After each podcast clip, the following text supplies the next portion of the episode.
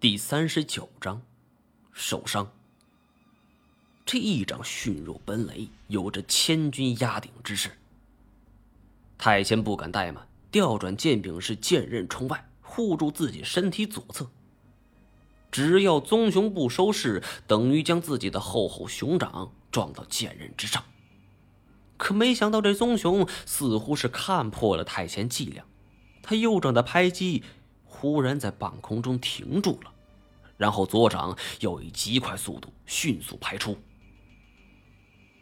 太前的右剑已经刺了出去，但这一剑刚刚沾到棕熊的皮毛，尚未刺进去，已然来不及收招了。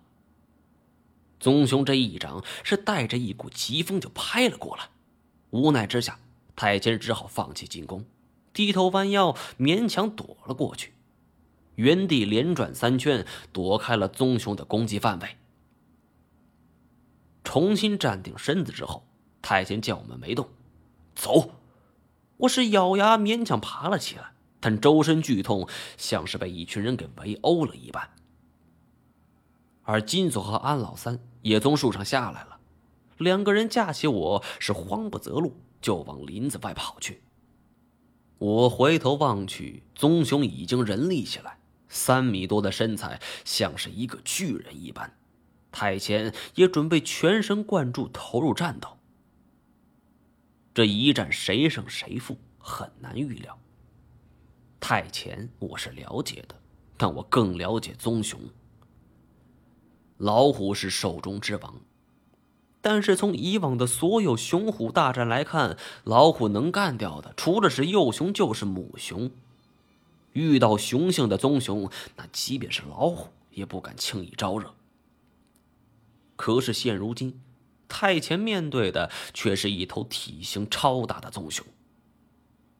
如此一个怪兽级别的大家伙，又岂是人类能够应付的？果然，棕熊重新调整战术，他朝太前就奔跑了过去。太前连退数步。倚住一棵大树，精神高度集中。眼看着一座小山一般的棕熊就向他冲上来，他发了一声喊，身子一转，想要挺剑刺入这棕熊的脖颈。这是一招超高明的剑法。棕熊身体庞大，此时又是全力进攻的关键时刻，在高速奔跑之下，难以及时调转身子，他不可能防备。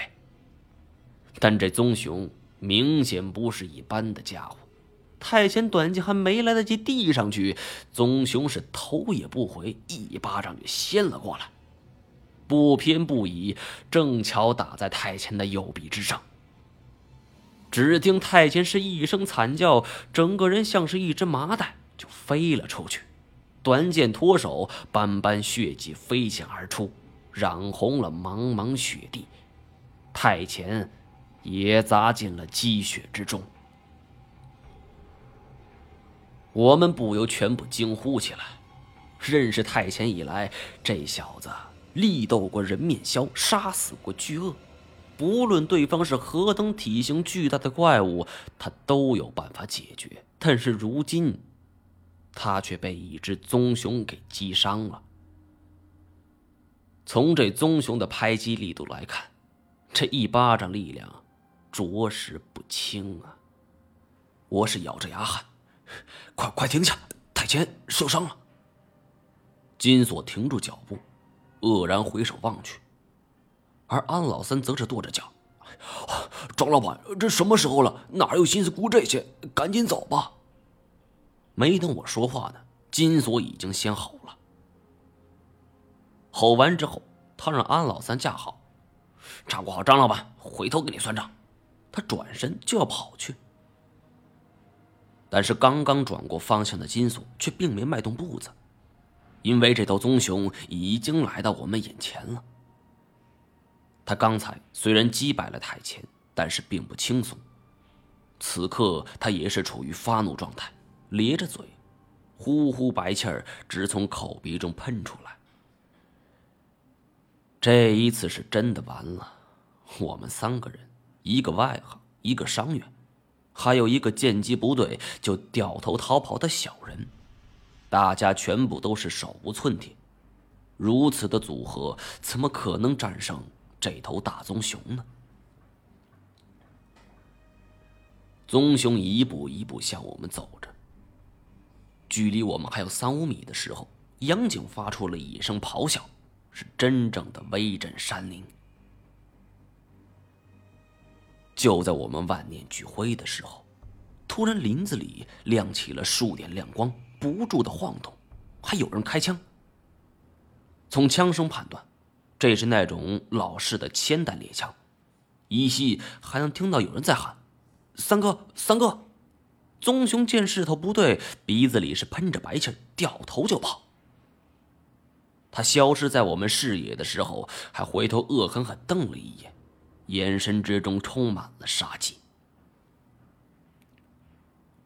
棕熊一走，安老三是急忙大喊：“呃，我在这儿，我我我在这儿！”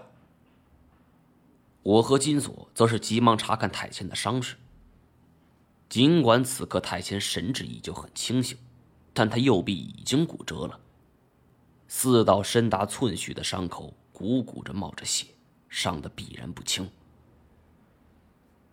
在野外被动物所伤，尤其是爪伤，是最难医治的伤口之一。我想起了徐友所说的二表哥之死，被金钱豹给豁开皮肚。别说严显江是个外行。就算他是专门的外科医生，在没有专业药物的帮助下，也难以进行医治。当初我被印之虎抓伤，多亏了山烟寨有专门的草药医治，要不然后果不堪设想。幸亏这时候从林子外冲进来十几个人，全部都是童话生原来的手下。这些人有的是后面车上的。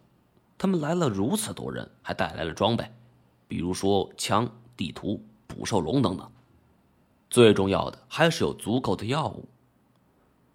我先帮太贤止血，简单包扎了一下伤口，就开始询问他们是怎么找到我们的。本集播讲完毕，感谢您的收听。